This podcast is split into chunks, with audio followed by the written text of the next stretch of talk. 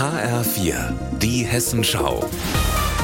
Unser Thema aus Südhessen und Rhein-Main. Mit Mike Markloff. Hallo. Ich habe mich bereits um halb sieben heute Morgen zur Matthäusgemeinde in der Darmstädter Heimstättensiedlung begeben. Hier haben sich rund 200 Bürgerinnen und Bürger eingefunden, um ihre Solidarität auszudrücken mit Abderrahman G.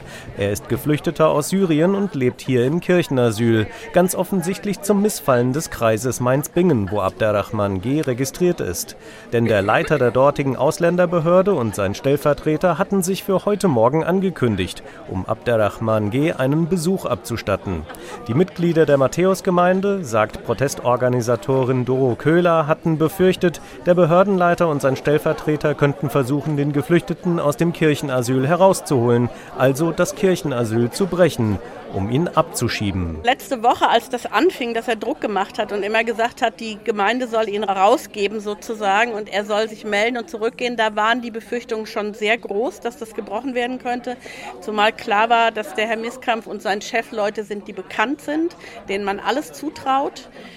Und von daher haben wir viel getagt, viel miteinander gesprochen, viel unsere Fühler ausgestreckt und geguckt, mit dem Ministerium zu sprechen, mit den verschiedenen politischen Ebenen in der Verwaltung.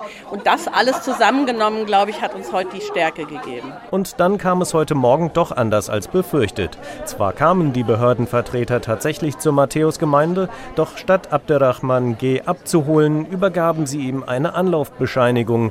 Er darf jetzt in Deutschland bleiben.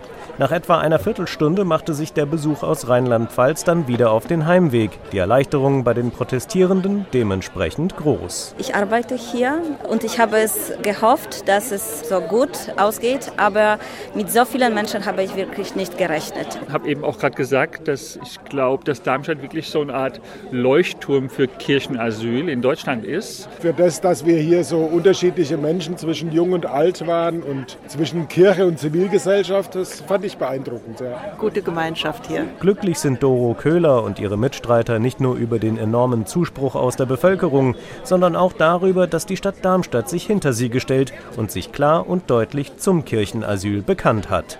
Mike Markloff, Darmstadt.